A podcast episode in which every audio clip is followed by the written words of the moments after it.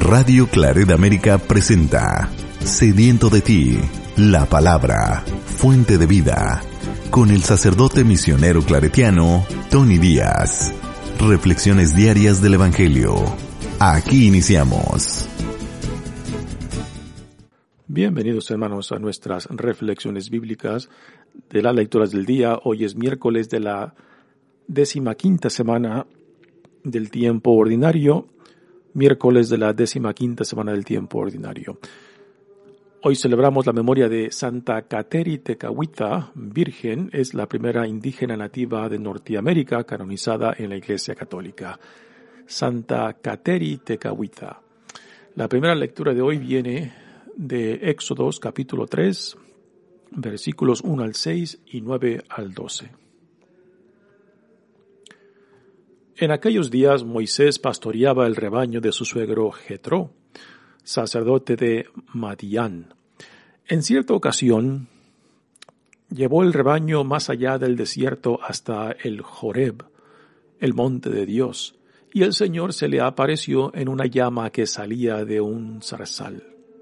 Moisés observó con gran asombro que la zarza ardía sin consumirse y se dijo, voy a ver de cerca esa cosa tan extraña. ¿Por qué la zarza no se quema? Viendo el Señor que Moisés se había desviado para mirar, lo llamó desde la zarza. Moisés, Moisés. Él respondió, aquí estoy. Le dijo Dios, no te acerques, quítate las sandalias porque el lugar que pisas es tierra sagrada. Y añadió, yo soy el Dios de tus padres, el Dios de Abraham, el Dios de Isaac y el Dios de Jacob. Entonces Moisés se tapó la cara porque tuvo miedo de mirar a Dios, pero el Señor le dijo, El clamor de los hijos de Israel ha llegado hasta mí, y he visto cómo los oprimen los egipcios. Ahora ve a ver al faraón, porque yo te envío para que saques de Egipto a mi pueblo a los hijos de Israel. Moisés le dijo entonces a Dios, ¿quién soy yo para presentarme ante el faraón y sacar de Egipto a los hijos de Israel? El Señor respondió, yo estaré contigo y esta será la señal de que yo te envío. Cuando haya sacado de Egipto a mi pueblo, ustedes darán culto a Dios en este monte palabra de Dios. El salmo responsorial es el salmo 102 y el responsorio es El Señor es compasivo y misericordioso. El Señor es compasivo y misericordioso. Bendice al Señor alma mía, que todo mi ser bendiga su santo nombre. Bendice al Señor alma mía, y no te olvides de sus beneficios. El Señor perdona tus pecados y cura tus enfermedades. Él rescata tu vida del sepulcro y te colma de amor y de ternura.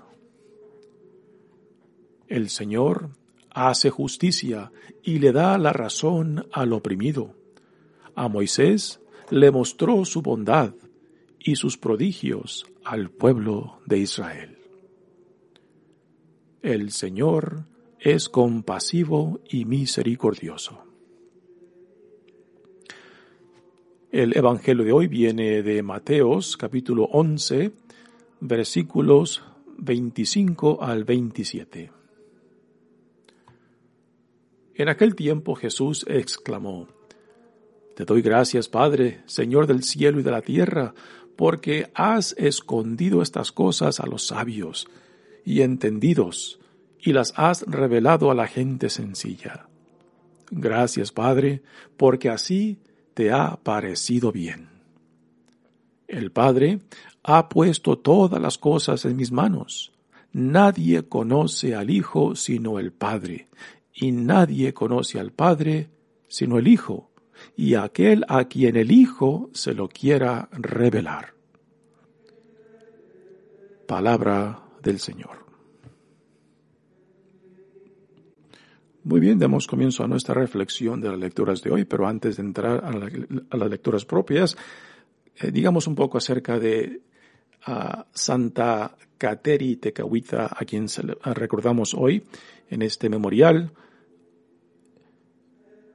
Kateri Tecahuita nació en el año 1656.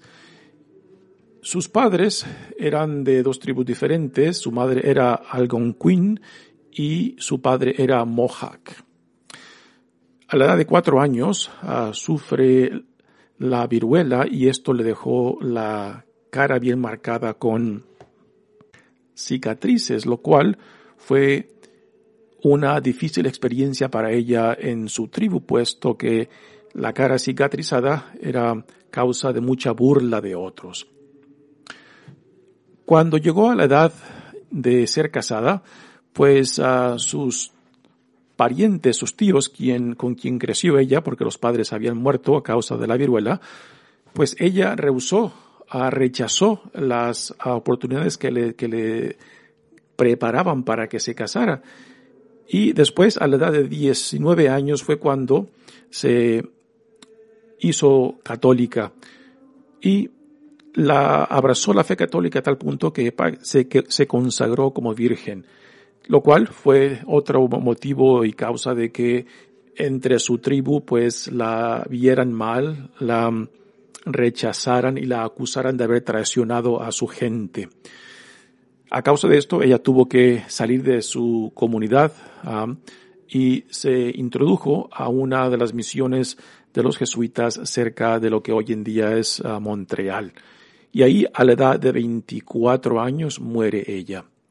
Fue una mujer, pues después de que se convierte, después que acepta la fe católica, se entrega completamente ah, en su virginidad ah, al Señor.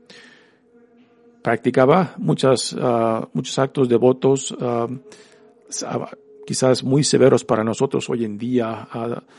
Eh, ponía espinas en su cama, este, como muestra de su entrega, ¿no?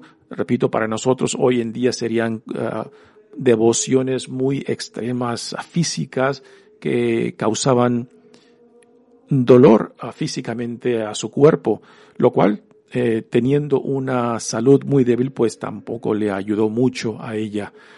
Eh, repito, murió a la edad de 24 años y un ejemplo más de cómo, el, cómo Dios escoge pues a personas, personas sencillas, no, no necesariamente a los más inteligentes, a los de que son la crema y neta de la sociedad, eh, para llamarlos a la a este tipo de vida, a este tipo de vocación. Eh, Kateri a Tecahuita, pues vivió una vida muy sencilla. Cuando se bautizó, ah, se le dio el nombre de Kateri, que es de Santa Catalina de Siena. Ese, fue el nombre de la santa que se le dio a ella. Pues bien, le damos gracias a Dios ah, por esta Santa Kateri Tecahuita, primera nativa de Norteamérica que fue canonizada en la Iglesia Católica. Muy bien, entremos ahora a las lecturas que vienen del libro del Éxodo y hoy se nos introduce al llamado de Moisés, quien es el héroe de este libro del Éxodo. Moisés, recordamos, ah, la semana pasada tuvo que salir huyendo de Egipto porque cuando quiso intervenir entre un pleito entre dos hombres hebreos, eh, tratando él de ayudarlos, tratando él de interceder por ellos porque estaban siendo oprimidos, pues es descubierto el crimen que él cometió contra un egipcio, lo mató y lo enterró en la arena cuando intervino el día anterior cuando el egipcio estaba castigando físicamente severamente a un hombre hebreo. Y estos dos hombres hebreos, cuando escucharon a Moisés intervenir, pues le piden cuentas y a ti quién te puso de, de juez sobre nosotros y es ahí donde le descubren ellos el crimen del día anterior. Y por eso Moisés sale huyendo porque el faraón cuando se entera del crimen lo quiere matar. Y va y huye hacia el desierto de lo que hoy en día es la parte sur de Israel en el Golfo de Acaba. Y es ahí donde lo encontramos, en un territorio llevado por ah, el que después pasará a ser su suegro, eh, un sacerdote Jetro. Ahí es aquí donde empieza la lectura. Pero previo a esta, a la lectura de hoy, eh, hay unos cuantos versos donde se nos introduce a Moisés, a la familia de Jetro, y la, y la situación fue la siguiente. Las hijas de Jetro traían a sus rebaños a un pozo de agua, y otros pastores empezaron a molestar a, a molestar a las hijas de Jetro. Y es ahí donde Moisés interviene ante esto, esta situación. Parece que Moisés tenía mucho esto de intervenir en otros asuntos, como lo hizo en Egipto, y aquí está interviniendo porque unos pastores están molestando a las hijas de Jetro. Y después de que eh, hace que se alejen los otros pastores, pues Moisés ofrece para sacarles agua del pozo, para darle de beber a los rebaños de las hijas de Jetro. Regresan temprano las hijas de Jetro a su casa y el padre les pregunta por qué han llegado temprano. Ah, y le cuentan la situación de cómo este hombre egipcio, le dicen ellas, ¿por qué pensarían que Moisés era egipcio? Quizás por la forma que iba vestido, algo eh, algo por ese asunto, pero el padre les dice, bueno, ¿y por qué no lo invitaron para, para ofrecerle hospitalidad? Y es ahí cuando lo invitan a la casa del padre y el padre, pues agradecido por intervenir y ayudar a sus hijas, lo recibe en su casa y después le ofrece a una de sus hijas en matrimonio a Moisés y la hija es Séfora, que se convierte en la esposa de Moisés y es aquí donde empieza la lectura de hoy. Así que Moisés ya ah, se ha casado con una de las hijas de Jetro, a su suegro, y ahora Moisés está trabajando para su suegro. Y dice la lectura de hoy. En aquellos días, Moisés pastoreaba el rebaño de su suegro Jetro, sacerdote de Madián. En cierta ocasión llevó el rebaño más allá del desierto, hasta el Joreb, el monte de Dios. Y aquí se nos está preparando el encuentro de Moisés con Dios, donde Moisés recibe su llamado. Y el Señor se le apareció en una llama que salía de un zarzal. Esta es la imagen de la zarza ardiente que arde pero no se consume. Y es, y es esto lo que atrae a Moisés para acercarse a ver este fenómeno. Moisés observó con gran asombro que la zarza ardía sin consumirse y se dijo, voy a ver de cerca esa cosa tan extraña, porque la zarza no se quema. Viendo el Señor que Moisés se había desviado para mirar, lo llamó desde la zarza. Moisés, Moisés. Él respondió, aquí estoy. Le dijo Dios, no te acerques, Quítate las sandalias porque el lugar que pisas es tierra sagrada. Y añadió, Yo soy el Dios de tus padres, el Dios de Abraham, el Dios de Isaac y el Dios de Jacob. Aquí hay una doble introducción. Primero, Dios se introduce a Moisés, quien es quien lo llama desde la zarza. Moisés parece que hasta este punto no tiene una relación con el Dios de Israel, sí que Dios se le presenta a Moisés como el Dios de sus padres, el, Dios de Abraham, el Dios de Isaac y el Dios de Jacob, y esta es la fórmula, la fórmula clásica del Antiguo Testamento y cómo Dios se autodefine. Esta también es la cita que Jesús utiliza cuando en los evangelios tiene este encuentro con los saduceos que no creen en la resurrección y Jesús cita esta, esta autodefinición de Dios, el Dios de Abraham, el Dios de Isaac, el Dios de Jacob, y Jesús le añade que Dios es Dios de vivos y no de muertos, ¿no? Continúa la lectura diciendo, entonces Moisés se tapó la cara porque tuvo miedo de mirar a Dios. Pero el Señor le dijo, el clamor de los hijos de Israel ha llegado hasta mí y he visto cómo los oprimen los egipcios. Así que en, esta, en, este verso tenemos ah, la reacción de Moisés ante la autodefinición de Dios. yo soy el Dios de, tus padres, el Dios de Abraham, de Isaac y de Jacob, ¿no? Y cuando Moisés escucha esto, se tapa los ojos porque es la creencia que nadie puede, puede ver a Dios cara a cara y sobrevivir. Así que por eso se tapa los ojos Moisés, porque no quiere morir. Y ahora Dios le revela, le revela a Moisés el por qué, el por qué se le está dirigiendo a él específicamente y le comparte algo que Moisés ya sabe claramente, puesto que él huyó de Egipto tratando de defender a sus hermanos hebreos. Y esa intervención por ellos, pues, fue lo que provocó de que él saliera huyendo. Dice Dios, ahora ve a ver al faraón, porque yo te envío para que saques de Egipto a mi pueblo, a los hijos de Israel. Interesante decisión de Dios que escoge a Moisés.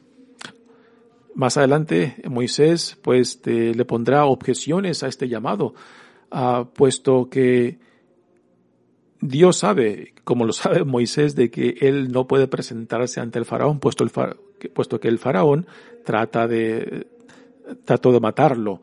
Ah, y que Dios ahora lo quiera regresar para, para, eh, que, para que sea su portavoz, pues es algo eh, en cierta manera que en la mente de Moisés no encaja, ¿no? Pero más interesante, supremamente interesante, es de que Dios llama a alguien que ha cometido un homicidio.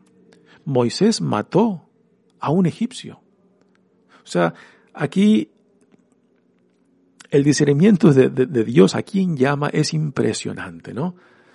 Ante los ojos nuestros, ante los ojos, ah, yo creo que de cualquier cultura, ¿no?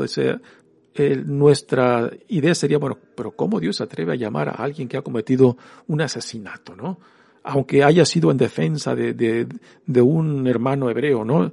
Moisés mató a otro ser humano, ¿no? Y sin embargo, a este, a este hombre que ha matado, que ha cometido un asesinato, ¿ah? Dios lo llama, ¿no?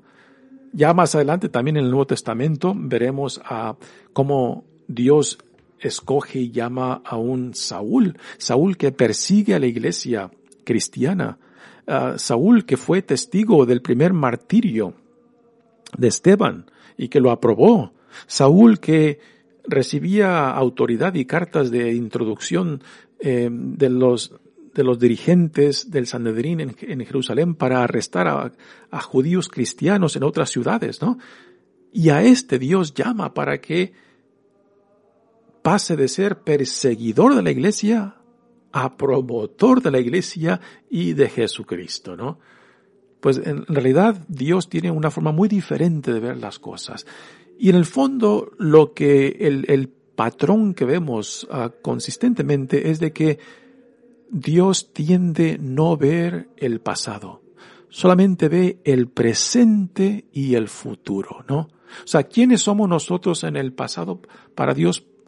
parece no darle importancia, pero a lo que sí le da importancia Dios es quiénes podemos ser hoy en día por la gracia de Dios, por el llamado de Dios, y desde hoy en día, si no podemos identificar con lo que Dios ve en nosotros, con lo que Dios ama en nosotros, con lo que Dios ya ha aceptado en nosotros.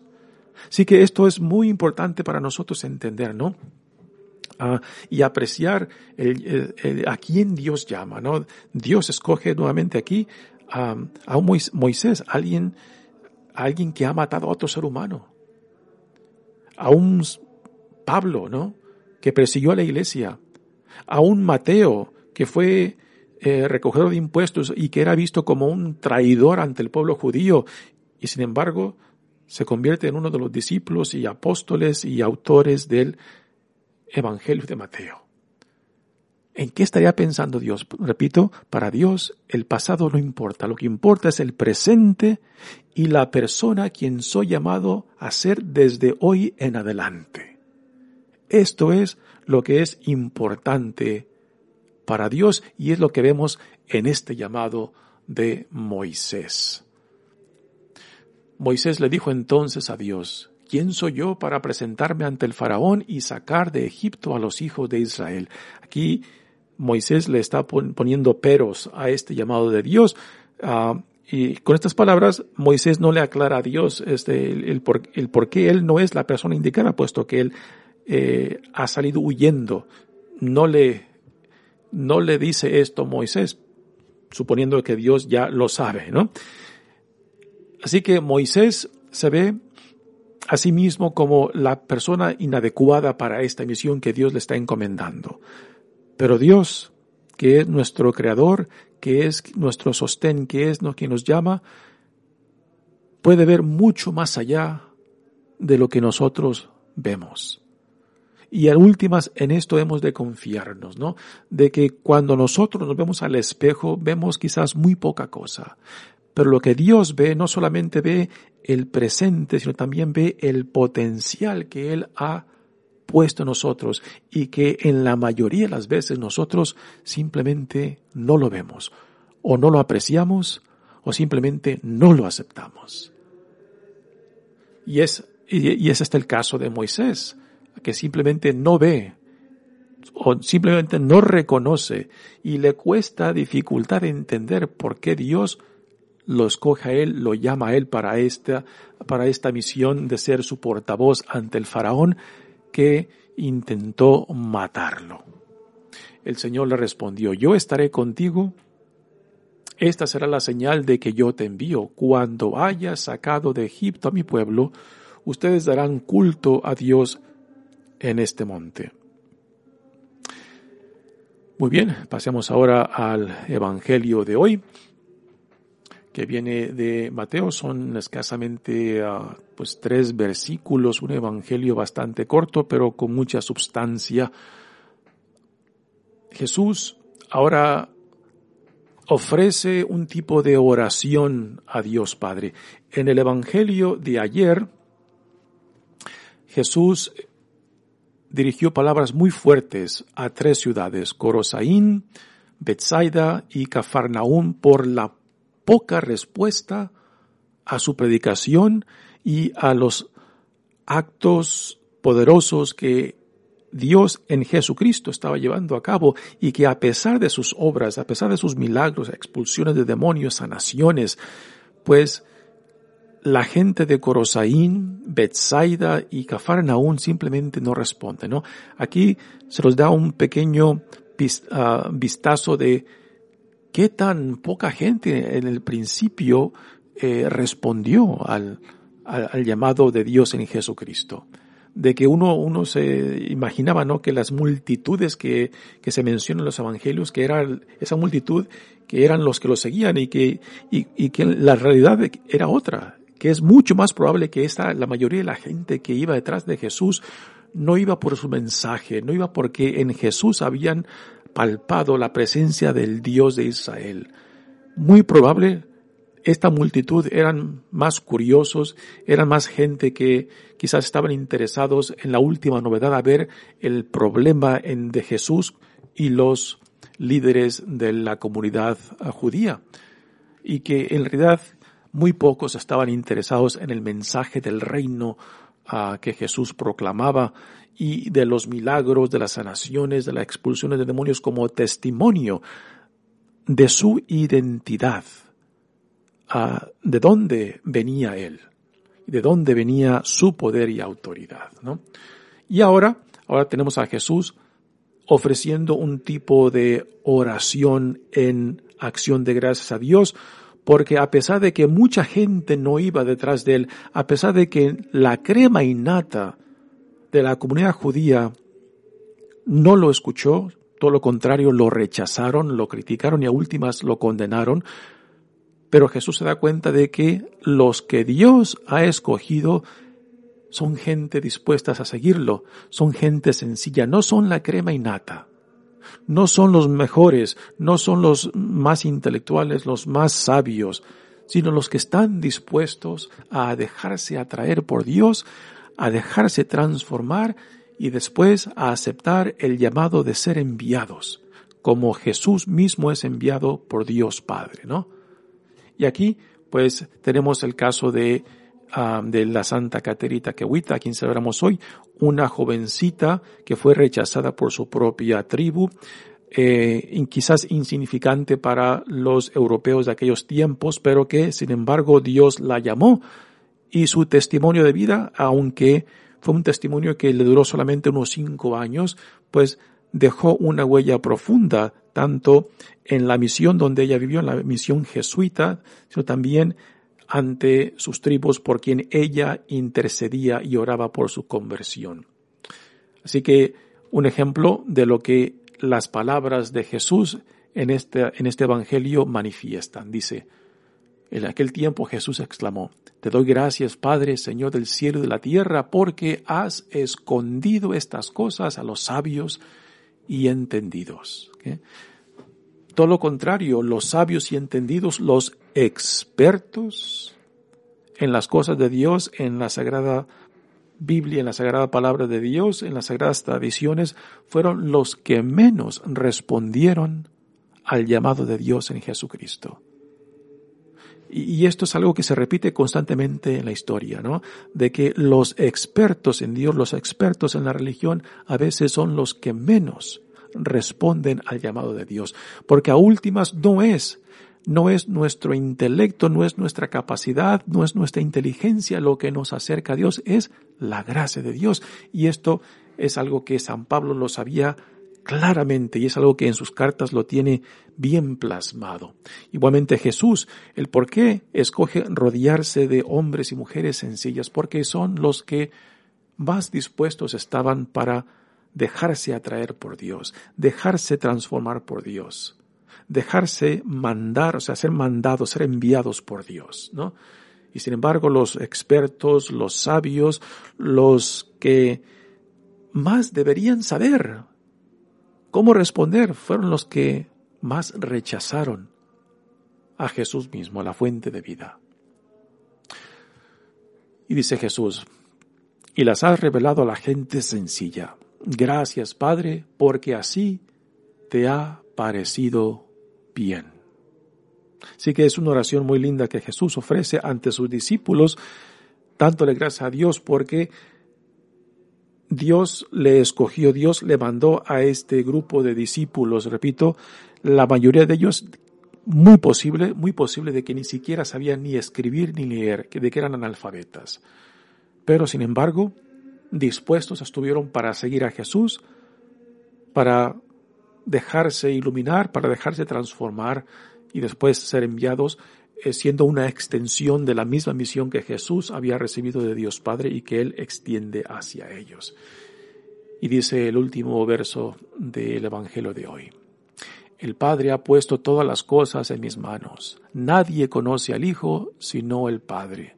Y nadie conoce al Padre sino el Hijo y aquel a quien el Hijo se lo quiera revelar. Nuevamente tenemos aquí estas palabras que dejan bien claro que el conocer a Dios no es no es un, acto de voluntad mía, no es mi capacidad intelectual, no es mi, mi sabiduría humana, es la gracia de Dios lo que nos dispone, ante todo, ser atraído por Dios y que nos abre la mente, el corazón para escuchar lo que Dios nos quiera revelar y que a últimas, que es esta gracia de Dios, lo que nos hace ver entender, aceptar de lo que Dios nos está revelando. Es un don de Dios, es una gracia de Dios. Es obvio que nuestro esfuerzo intelectual de conocer a fondo la Sagrada Escritura, de conocer a fondo eh, las diferentes disciplinas que como humanos hemos, el ser humano ha creado, ha desarrollado, claro que son buenas, claro que eh, son necesarias, pero no confundamos las cosas. El conocer a Dios a últimas es es un don de Dios. Porque si bastara simplemente con mi esfuerzo, con mi capacidad intelectual o de sabiduría, entonces yo no tuviera necesidad, necesidad de Dios. Pero es Dios quien a últimas hace posible el conocerlo. Y esto lo vemos claramente en el ejemplo también de Moisés. Es Dios quien viene en busca de Moisés. Es Dios quien le abre el corazón, le abre los ojos, le abre la vida a Moisés a la, a la misión, a la vocación que Dios le está revelando de que Él sea su portavoz, sea su profeta ante el faraón. No fue Moisés que fue en busca de Dios, es Dios que vino en busca de él. No fue, no fueron los discípulos, los apóstoles que fueron en busca de Jesús, fue Jesús que fue en busca de ellos quien los llamó. Y es la gracia de Dios en Jesucristo lo que a últimas les abrió los ojos para poder entender, aceptar, identificarse con y después vivir desde la experiencia de lo que Dios les revelaba de que Jesucristo es el enviado de Dios, el Hijo amado de Dios, el Mesías. Y esto es una gracia de Dios. Pues un evangelio muy corto pero con mucha sustancia. Y la pregunta para nosotros yo creo que ya debe de estar clara, ¿no? Si estamos dispuestos también a dejarnos iluminar, transformar por esta misma gracia de Dios, para que Dios mismo sea quien nos abra los ojos de la mente, del corazón y poder ver, entender, aceptar, identificarnos con, para vivir desde esa realidad a la cual Dios nos llama en Jesucristo. Y esto es una gracia de Dios. Mi nombre es Padre Tony Díaz, misionero claretiano. Que Dios los bendiga. Radio Claret América presentó Sediento de ti, la palabra fuente de vida. Sus comentarios son importantes. Contáctenos en radioclaredamerica.gmail.com